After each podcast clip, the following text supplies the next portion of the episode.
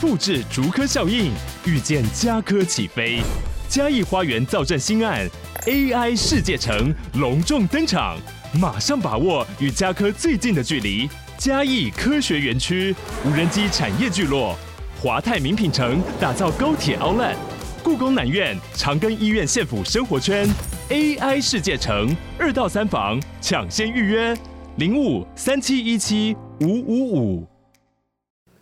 Hello，大家好，欢迎收听。你好，我是宅女小红。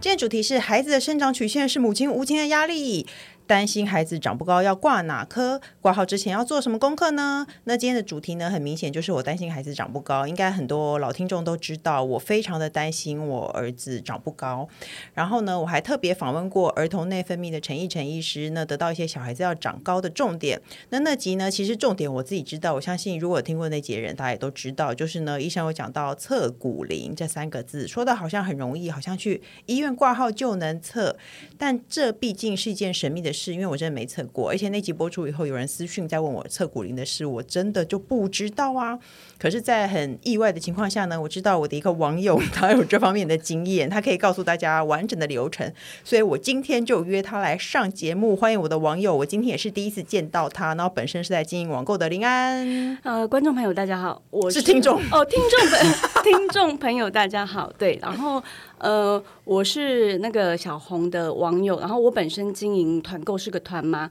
就是没关系啦，不用紧 张，他很紧张，你跟我哦很说紧他张没，有自我介绍的那个 ，没关系，我们就他还没有有自我介绍的稿，还有长不高让他的。重飞一次。工程师没关系，因为他林安是那个我我哎、我为什么为什么我会认识你？我因为他在经营一个叫花妈咪日韩小铺的，就是俗称的团妈。哎、其实那这样我觉得你很厉害哎、因为团妈是现在蛮流行的职业，可是你超久以前就在当团妈了，对不对？呃，团妈大概是流行于八九年前吧，然后因为刚好那个时候我有这个机会进入这个市场，然后就一路做到现在。然后我们是怎么认识的哦？我记得我最近也在想这个问题，啊好像是某一天你自己的粉丝页的个版，然后聊到了一个什么。送货员送货员小鲜肉的故事还是嗯真的怎么样吗的？然后我在上面留言之后，你就来私讯我说：“哎，其实我收的就是你们家的包裹。” 对哦因为我好们都像要是跟这样子我们都要跟团妈交私底下的朋友，因为才能传讯息。可是大家可能互相不知道谁彼此是谁，是对不是对这样对所以我们就突然知道了。哎、现在当团妈容易吗？离题 了。呃，现在当团妈，我觉得现在要进入这个市场不容易。如果是在可能五年前以前来做这件事情的话，那时候竞争没有这么大。对啊，现在竞争好大，而且很多那个妈妈就是想要兼顾照小照顾小孩，就会很想要当团妈，因为感觉可以在家工作。对啦，我觉得团妈有时候弄个不好，她会弄得很像微商或直销， 就是她，因为你必须要一开始必须要先跟你的亲朋好友推销嘛。那在很早期的时候，那时候脸书它对于呃它的触及率比较高，然后其实哦它现在比不较、高对它比较有机会借由说你的亲友帮你做分享或是按赞，可能哦会触及到他们的其他朋友，但现在不行，现在几乎是零。对，可是你们的社团人非常多，但我们今天根本就不是要聊这件事情。 对啊如果大家好奇自己去看，因为他有时候也会在他的社团写一些小孩子的事情，所以我大概对他小孩子的事情略知一二啦。所以呢，因为我很好奇，就是你为什么？因为你是林安本身有带你的小孩子去打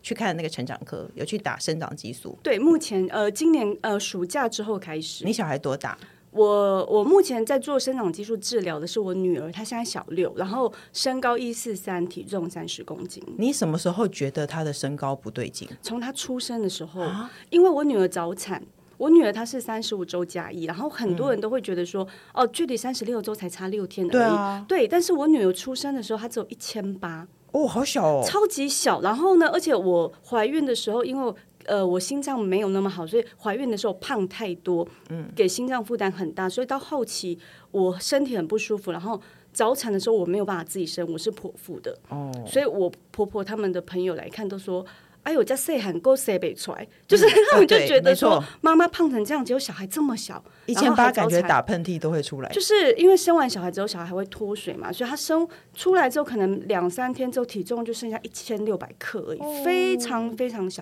就两个拳头大。所以他从小到大，就是从幼稚园开始，他都明显的很小个儿。呃，早产儿他们会有一个叫矫正年龄，就是嗯去小儿科的时候，你你只要是早产，他都会写上你的正确年龄跟你的矫正年龄。然后我女儿是。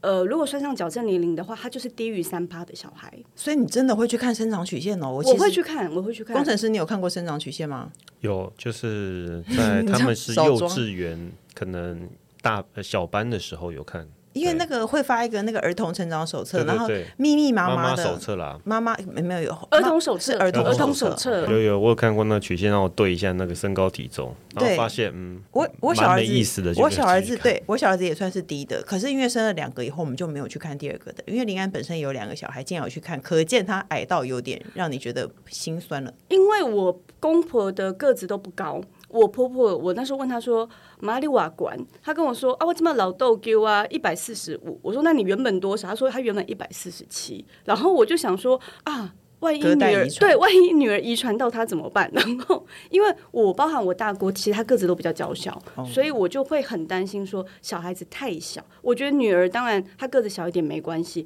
可是低于一百五，我觉得对现在的标准来说还是太低了。而且其实如果上国小以后，你会很明显的发现，工程师你有很明显地发现，女生都很高啊。国小的低年级的女生其实都很高，然后男生都很小，女对生都很像是那个中年级跑过来一年级混的人。对，到高年中年级，你就会发现中年级的小孩看起来都像高年级，高年级像国中生。对，对，就是男女生的差异在国小会看起来非常明显。所以你本来就有一直在看她的生长曲线，然后低于三趴你就一直有在注意就对了。对，因为那个时候应该是说，呃，他出生后大概可能两三年左右吧，我就开始带他去台大，我就开始有在帮他看就是生长曲线。哦，所以你一直有在做这件事、欸，一直都有。然后因为然后那时候医生都是说，因为他早产，嗯，所以呢，呃，要给他时间让他慢慢长。那现在看都不准。对，然后一直到他大概四年级的时候，十岁吧，是对十岁的时候，他的骨龄都还是偏小哦。哦，所以就你是每次去看小儿科的时候，你就顺便测骨龄，是这样吗？呃，如果你是挂生长科，哦你是挂那个就是儿童生长，就是他们每一个医院它的这个科的名称都不一样。嗯，有但一现些在好像叫有的叫内分泌科，对，有的叫生长科，然后有就是每每一个科的名称名称都不一样啦。所以我自己的做法是，我如果要挂这个医院的某一个医生，我不确定到底是哪一个医生在看，我就会打电话去医院问说，请问你们小儿科里面专门看生长曲线、看看生长的是哪一个小儿科医师？哎，所以你挂了那个号，他就会直接帮你测骨龄吗？呃，如一开始去的时候呢，大部分都会。哦，他，嗯因为你会来挂小儿生长科，你一定是有所求。哎，所以健保可以测骨龄，对，那侧骨龄它就是照手啊，照手呃左手的 X 光，因为大部分人都是右撇子，是哦，左所以手左撇子就要照右边，是这样吗理论上是因为医生会问，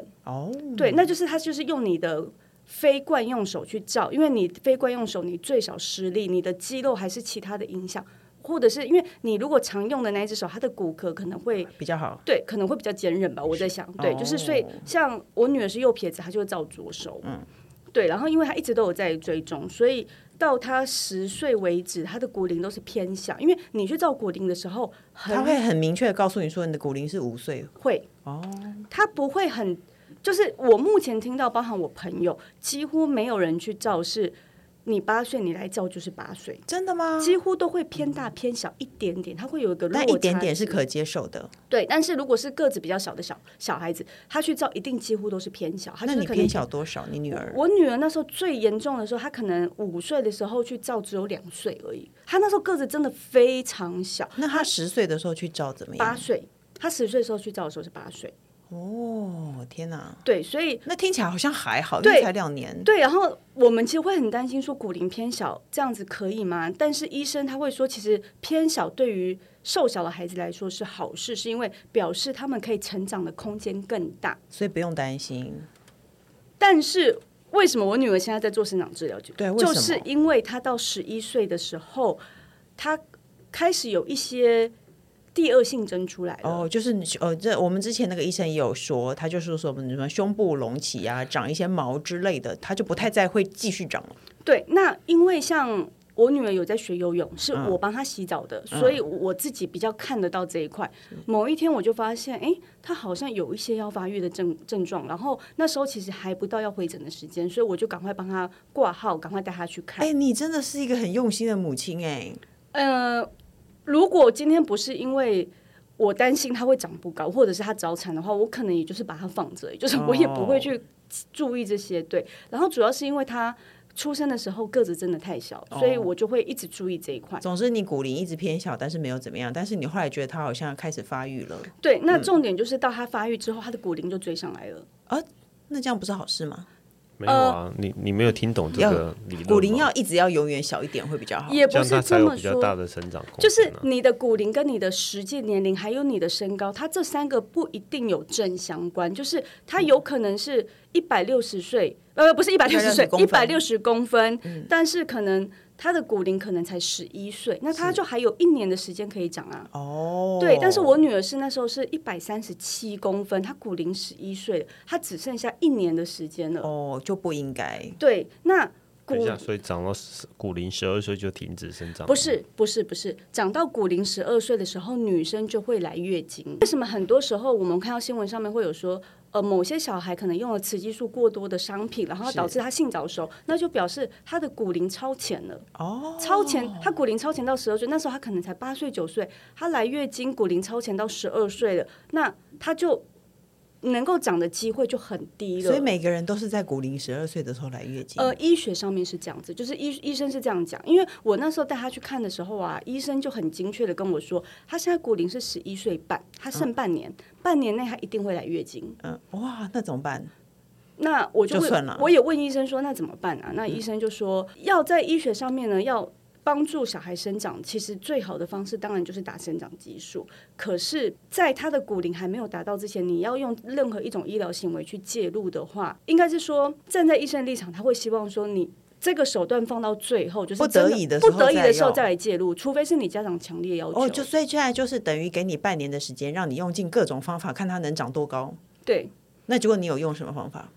我先让他喝了麦芽精煮 的茶，这是什么东西？这是这是一个对的方式吗不？是，它是对的，嗯对的，对的。麦芽精它是呃，妈妈喂母乳的时候要退奶，我们会喝麦茶或麦芽精。麦精对麦精这个东西，它会延迟小孩子分泌，我不知道是分泌雌激素还是怎么样，就是它会让他的月经比较晚来。哦，这是一个完全就是用是一个真的完全的有科学根据的事。嗯中医跟西医都这么说。哦，对，因为我两边都去问过。哇哦，对，然后当包含当初我带我女儿那时候去看中医的时候，我有特别跟我跟医生讲说，请不要开任何有含雌激素或荷尔蒙型的商品给她，嗯因为小孩子在登短廊的时候，女生会远比男生来的复杂，女生还有妇科的问题，女生会有身材上面的考量，所以他们会加一些雌激素或荷尔蒙型的东西去帮助女孩子发育。哦，不可以，雌激素它会加速生长板的愈合，嗯就不会再长。所以，呃，我之前这个不是我的亲身经验，是我有爬文有看到有妈妈分享说，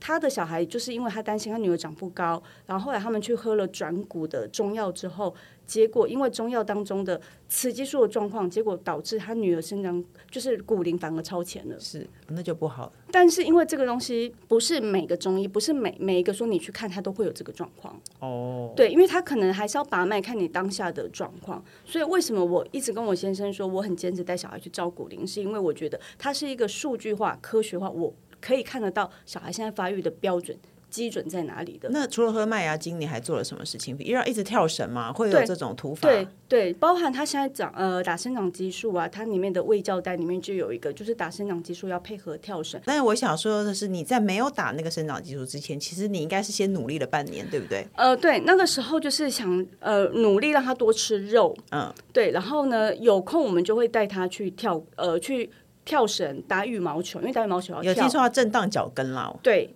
对，然后呢，尽量逼她早睡。我女儿其实她不是很早睡的人，可是生长激素它的分泌时间是几十点到三点。你看十点一定要睡，大家十点一定要睡。但是他所谓的十点睡，不是你十点去躺哦，你最好是九点到九点半去睡，因为十点生要睡着，生长激素是在你进入熟睡的状态下，它才会分泌。你在床上那边滚来滚去没有用。哦，对，所以不是9点你。睡的时间长或短，而是你要睡正确时间。那你到什么时候发现说不行，你得打生长激素了？就她月经来了，哦，就所以这他就是真的准准的半年以后月经对，来她了，就准准就真的半年后她月经就来，然后那时候刚好是暑假，嗯，对，然后我一看到她月经来之后，我就隔天我因为这种门诊其实你根本当天挂挂不到，哦，所以现在很多在人非工生产因为或对内而分且泌大医院不管是什么热门的科系，你对当天要挂根本都挂不到，所以我就是一大早跑去那个医院抽加号牌，哦，就是早上大概五六点就先去抽那个号码牌。难道等一个礼拜不行吗？不行，一个礼拜后她的月经就就就来一个礼拜，哦哦，你要在他在还在的当下就要赶快去医院，呃，因为我不是你自己的心魔还是真的要这样？不是是我不确定说，因为当初医生叫我要回诊的时候，他就说月经一来就就回诊，哦他就只讲了这句话，压力好大哦，对，所以后来呃，因为回诊的时候，医生其实就有跟我讲说，呃，如果说以目前他的整体的他的标，就是他的所有报告的标准评估下来，不打生长激素的话，他最多再长五公分，就是一百四十七。哦，一百四十七，以现代人来说偏矮，我觉得真的太矮。那打了生长激素之后，他最多他可能就只能够超过。一百四十七的可能到一百五左右，但是你不打就是不会到。哦，对他没有办法跟你保证说你打了你一定会几公分，是没有对但是没打你就是一定就是这一个公分数了，对。然后我那个时候就问我先生啊，然后因为我先生他就是一个比较 kim kim 的人，然后呢他就觉得说不用打吧，就是一百四十七的女生很好啊，不，他不是这样讲，他是觉得说。我也是到高中才抽高啊，我国小还一百三十几公分而已耶。我就说你没有割包皮，你儿子也割包皮了啊，你怎么可以把这样子的事情拿出来相提并论呢？我说每个人每个人生长的状况不一样。你怎么可以让大家知道你现在有没有割包皮呢？我们又没有想要知道哦，我觉得这他件应该事不介意这件事情啦，就是反正不一样，呃对呃呃，很确实是有很多爸爸比较会，妈妈常常很穷担心这件事情，然后爸爸就说拿自身经验来比较，可是以前跟现在或你都已经有科学验证了，他还不信到底什么意思？对，因为哦，因为我就跟我先生讲说，你到高中还能还能长高，你有没有想过是因为你那时候你的骨龄根本还没有长到顶？对，那你没有任何的依据可以来说服我说你的骨龄到小六的时候就已经不会再长，但是你高中还在长啊。我说很多人他们可能有可能就是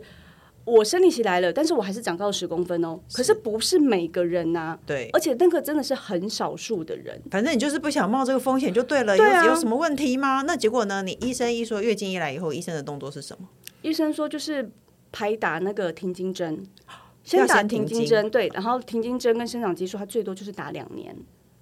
哦，我不确定是月经来之后最多打两年，还是说如果你提早来，就比如说也许你十岁，也许你可以打到四年，这一点我不确定。所以他当下就打了停经针就对了。不行，不他行打停经针之后必须要再来，呃，这一次结束之后再来一，呃，打呃。要月经结束之后才能打，打完之后他还会再来一次月经，哦哇哦，之后才能够打生长激素。所以你就真的打了停经针，就真的停经了，就开始打生长激素了。对所以他的整个疗程是多久要打一次？呃，停经针跟生长激，哎、停经针是三个月一次，啊我还以为停经针一打就也是， 好像一个像 开关一样嘛好。像没有理由一打就停，然后再打来劲针，然后再来没劲有。没有，而且你其实你停止施打停经针之后，它中间它可能会有一段经期的比较不稳定的期间，它不会立刻说每个月都来，哦它可能还。会有一段比较不稳的期间。所以这样停经子、针三个月要打一次，然后生长激素也是生长激素每天。每天打。对，然后卫教师会教你怎么打，然后你就是把针剂带回家自己打。哦，所以它应该像像减肥针，或是大家在打排卵针那种小小对细细的一个小对针。哎，你觉得有什么不一样吗？目前为止打了两个月，没有任何的不一样，因为它一公分都没有长。 天哪，好伤心哦！可是可能要，也不可能，就是可能需要一点时间才看得出效果 吧。对啦，就是虽然说我们紧张，然后但是他现在立我我其实我感觉医生比我们更紧张，就是我嗯们第一次回诊的就已经打了生长激素一两个月之后，第一次回诊啊，医生看 到他没有一长公分高都没有长的时候，医生还跟护护士说再去量一次，哦再去量一次，我感觉医生比我还紧张，所以它理论上来说，应该是说对医生的常理来说，这两个月它就应该要长了。对，哦，但是他都没有长，所以你们现在是目前是打两个月，我们目前呃生长激素打了两个月，然后停经针已经打第二针了。那多久要回诊一次？一个月吗？呃，目前就是排大概三个，就是跟着那个停经针的时间回诊，三个月一次。所以你是在大医院做这件事情的，不是在私人诊所，对，因为我现在在有大医很院，多私人的儿童内分泌诊所，对很多哦、对私人的也可以打，然后我是在公立的，我是在那个大医医学教学型医院打，那这个东西健保有几副吗？没有。全部都自费，嗯、如果你已经符合你小孩已经来月经，然后要打停经针做这个治疗的话，血保可以给付，但是它不是全额。 你听到“雪宝”两个字有什么想法？是 Elsa 旁边那一个， 是所以学雪生， 宝，雪宝付你一根胡所以它是萝卜。雪宝， 是学生保险。对，学生保险它有给付部分，嗯但是不是全额。请问贵吗？对应该是挺贵的哦。我呃，我如果感是觉打停经针的话，一针是一万，我忘记多少，一万多块吧。一针一万多，然后你三个月要打一次嘛？对，如果你在要打吗门诊，你在门它还没有诊算对生长激素的对钱，门诊当下你就打的话，那一针就是一万多块。嗯，对，但是要符合血保可以给付给你的话，你必须要住院，就是他会安排你住院打一住院，然后但是他住院的那一次他会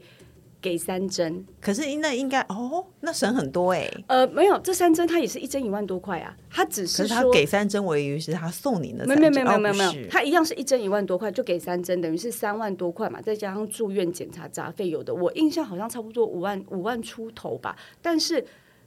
这个流程是学生保险他会给付，全如果额吗？没有全额。然后如果你是在门诊，你当下你就施打的话，就不给付，差别在这里。超级听不懂。反正雪宝有几副，大家如果真的有遇到这件事情的话，而且要因为你女儿是符合条件的。对我女儿哎，可是国那家女教育儿是月经，那儿子怎么办呢？儿子对，一其去是实我什也么啊一直在想这件事情，因为、对啊因为我有上网查了关于就是男生要打生长激素的这个部分，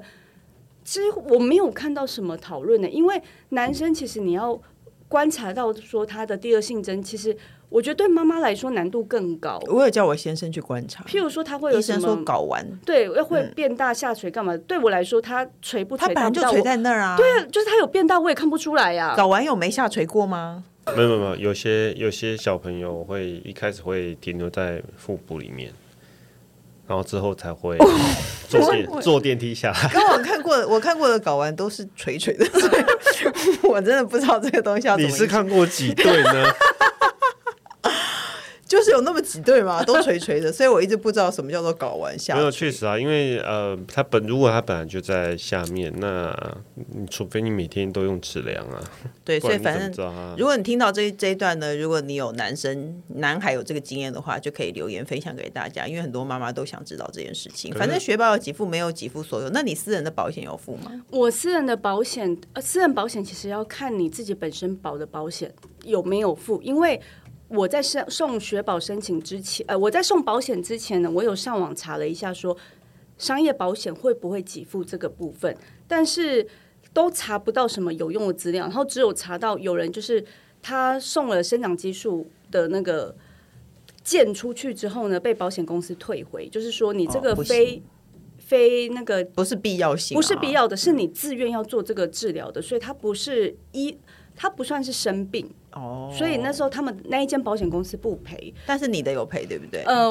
我保的那一间，我那时候有打电话问业务员，然后业务员跑去问了他们理赔部，他是说。学生保险有理赔的话，理论上他们会赔，哦但是其实他们所谓的他们会赔，就是赔住院日额跟实支实付。哦，有一些保险公司比较刁钻的是，他甚至连这个都不赔，就是他看你打生长激素，他就不赔了。反正你有有，反正有可能啦。你大家如果真的有遇到，你就去问问看就好了。，对，那呃，如果是以打停经针的部分的话，我们的自就是等于是我两个保险加起来，我自付额就是一有一些这样子，对，但是不到很多，可能全部算下来大概几千块。但是如果说你这些针剂，你真的要用满两年，因为他说是，诶、那个停经针的上限就是打满两年嘛。但是对如果说到一年你就已经长到满意的身高，你就可以停了，你对，就不需要可再以自己打。停了。对，哎、那你有没有算算算过，你如果真的要打满两年的话，会花多少钱呢、啊呃嗯、如果以我女，因为生长激素它是算小孩子的体重下去算的，嗯越胖的小孩他要打的剂量越高。哦，我女儿她刚好算是打她的很比较瘦少一点的，如果全部呃打田径针跟自跟那个生长激素的话，算下来可能差不多三十几万吧。两一年年，呃一一年年一一年年三30十几几万万，对而且是在公立医院。如果你去私人诊所，有可能更贵。因为她打三个月的生长激素就超过八万块啦，是八对，你先生受得了吗？所以她那时候才是一脸凝重的跟我说，不能等她自己长嘛。可是他如果自己长没有成功，就永远就没有办法翻翻盘嘞。我就因为我们那时候其实真的不确定保险能不能给付，然后也不确定说学保能够能够帮我帮我们多少。但是我当下我就决定一定要打，因为我跟他讲说，你现在省这三十万，一年你省这个三十万，未来他长不高那是一辈子的事情。如果工程师，你会不会让小孩？你会不会花这三十万？女生的话我会啊，男生才啊，更应该会花吧？吧？男生就叫他每天一直跳跳绳五千下，没有那没有用吧？如果他真的生长有问题，去测骨龄就是有问题的话，应该没有用吧？健保它在一个状况下，它会给付生长激素，小孩的生那个生长曲线，呃，低于三趴以下。所以你女儿没有低于三趴，我女儿她刚好就是在我我我精算过，她可能差不多在四趴到五趴左右，哦就差一点点那。很然后而且她其实她的她蛮严苛的哦，一年要她一年长高的幅度不能超过四公分，为什么？这个才符合健保的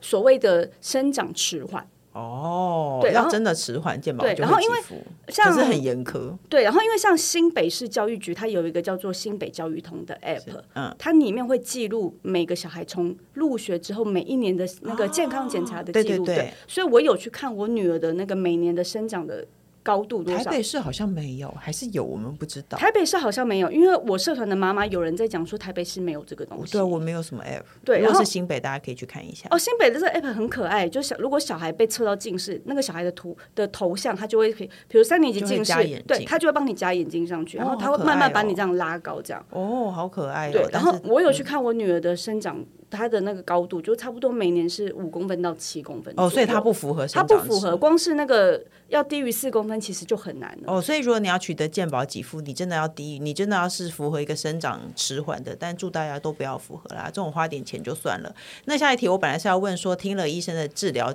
医生治疗之后有没有长高吗？那因为你现在才两个月，显然是没有长高的。对，那医生有没有教你什么？最后可不可以跟大家分享一下医生怎么教你让小孩长高的 paper？就是早睡，就只有早睡，就是因为还有一天跳水五千下，嗯谁可以啦？多补充蛋白质，然后跟早睡，然后跟就是像还有刚刚讲的，就是跳绳，因为其实除了这以外啊，没有什么其他可以帮助到小孩的了，因为。第一个，身高它遗传本来就占很大的因素，哦、对，然后再来是现在的小孩普遍运动量都不够，对，因为我，譬如说以我我们的年代，可能我们小时候不太会去，至少在国小，我们不太会去安亲班或补习班。哦，对，一我放们学就在跑，我们不会这么长时间都待在一个地方坐着。是对，哎可是现在的小孩其实因为双薪家庭很多，对啊然后很多家长他其实是没有办法自己这样接，他就算能够接送小孩，他也没有时间陪他玩。其实是啊，对，所以那小孩子运动量不足的话，其实他们的肌肉发育什么都会比较差。不管怎么样，就是运动就对了，跑跑跳跳。哎，游泳有用吗？因为游泳没有跑跳。呃，有人说游泳有用，不过我是因为当初我女儿的那个呃支气管比较弱，然后她又哦很容易过敏，鼻子过敏，然后她去游泳之后就真的好很多，所以就一直游到现在。哦，反正总之，医生的建议就是多补充蛋白质，然后早睡，最好你九点让他躺平，因为他十点要深沉的睡着。对，然后我前几天因为刚好有听到另外一个朋友跟我讲说，他儿子也一直都有在做这个，呃，有在观察，然后可能有可能今年也也要打生长激素了。然后我有问他说，哎，可是我觉得男生很难观察到，对啊，他怎么观察到的？他说，因为他就是大概四五岁，他们可能有一群小朋友都是同龄的，一起出去玩的时候，他就发现怎么大家都有在长大，只有他儿子没有在长那大。他儿子现在是具体来说是他几岁儿子现在几公分是跟我女儿差不多，但是比我女儿再矮一点，六年级，也是六年级，大概一百，可能快一百四、一百三十七左右吧。但是那我有点矮。我先生他国小毕业的时候就是这个身高，所以我公婆都觉得小孩子现在这个身高已经算高了。我先生就是真的是到高中他才抽高的，那不能这样说，因为你对你婆家的人都偏矮，对，然后所以然后我后来就我有问他，问我那个朋友说，那你是怎么发现？他说，因为他也是一直都有在注意嘛，然后再来是他们今年回诊的时候，医生就有跟他说，儿子已经有在发育的迹象了。反正总之呢，你对小孩子的生长生长有任何问题，你也是很在意这件事情的话呢，你就得去医院挂那个生长科，或者是说内分泌科，医生都可以给你解答。然后这有对有怎怎样？对，我觉得这个要去挂号啊，就是什么时候都不嫌晚，因为你一定要先拿到出诊的门票，医生他就会帮你挂复诊。哦，就会一直挂下一次下一对次，像你你只也是一个月一个月这样挂。除了就是我女儿来月经的那一天，我必须隔天一大早去帮她挂以外，其他我们现在就是都是挂复诊，因为医生他就会立刻帮你挂，你下一次要什么时候回诊。对，一般来说，如果是长期治疗，的确都是这样。对，所以不哦管怎么样，你就是要先去卡位。然后如果你的骨龄是，就是你现在是还不到高年级，大概就半年回诊一次。对，反正呢，你觉得你的小孩的成长有点问题呢，你先帮他挂取得门票，一个月回去看一次，就是看个安心嘛。因为现在人多半都会担心小孩成长问题，那记得就是呢，要听听看医生给的建议，就是多吃肉。 多多运动， 跳绳五千下，我都说不出口。 然后十点要让他熟睡，对，十点、最好真的是十点以前，因为你太晚睡的话，它生长激素分泌的就会平，就是它这个可能分泌的浓度就会不够。 OK，好了，那就大家把握这几点哦。那最后呢，我们节目还有一个单元叫做“笔友青龙灯”，我们要一起解决网友的问题。他说：“安安，我是三个小孩的妈妈，我想请教关于婆婆的关系尺度。我的婆婆跟我们住很近，隔壁巷子而已。平常看我们夫妻都要上班，很忙，所以会帮我们煮晚餐。但我很不喜欢婆婆来帮忙，每次来都造成孩子的混乱，增加我的工作跟压力。最近老二刚升上幼儿园，刚好跟老大同一间，所以我就身上背着老三，然后一手牵着一个走路上学。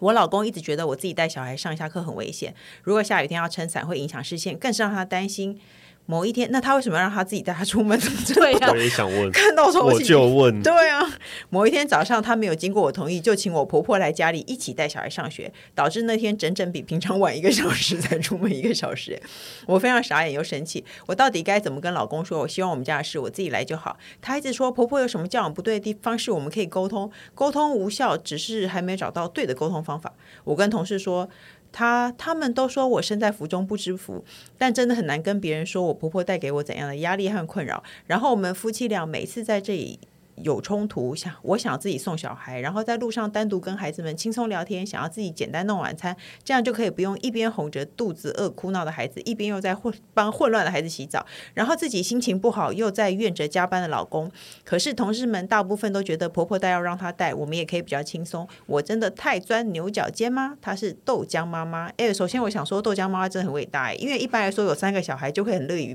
有任何人来帮你带都 OK 吧？对，但是因为你有两个对不对？我那时候在看这个问题的时候啊，我就在想，他同事都说你身人生在福中不知福，他我就很想知道说他同事大概几岁，因为如果他同事都是那种五六十岁，就是已经要退休，也许他们就会觉得说，他们也想要帮媳妇做这件不事情吧。可能，我觉得他同事应该是也是差不多有年轻小孩，有小小孩的年纪。其实因为我我们家其实也算是我的婆婆妈妈，我婆婆住很远嘛，这就不用说了。我妈妈也没有带小孩的习惯，所以我们从头到尾我们都要自己。自己处理，其实这个事情真的很麻烦。我觉得我现在觉得身边有一个长辈可以帮忙，很棒。可是我只想长辈帮忙， 又不想跟长辈太近，这样子好像有点恶劣。其实这个问题说到底就是跟婆婆关系好不好的问题啊，跟婆婆关系好的话，其实后都没有后续的这些问题了。 所以你是一个跟婆婆关系好的人，不会，我跟我婆婆系。关系很好啊。 大家在台面上都嘛这样说，不会啊，我跟我婆婆还不错，因为我之前住婆家，我跟我婆婆住了十快十年，哦，啊，你好伟大哦，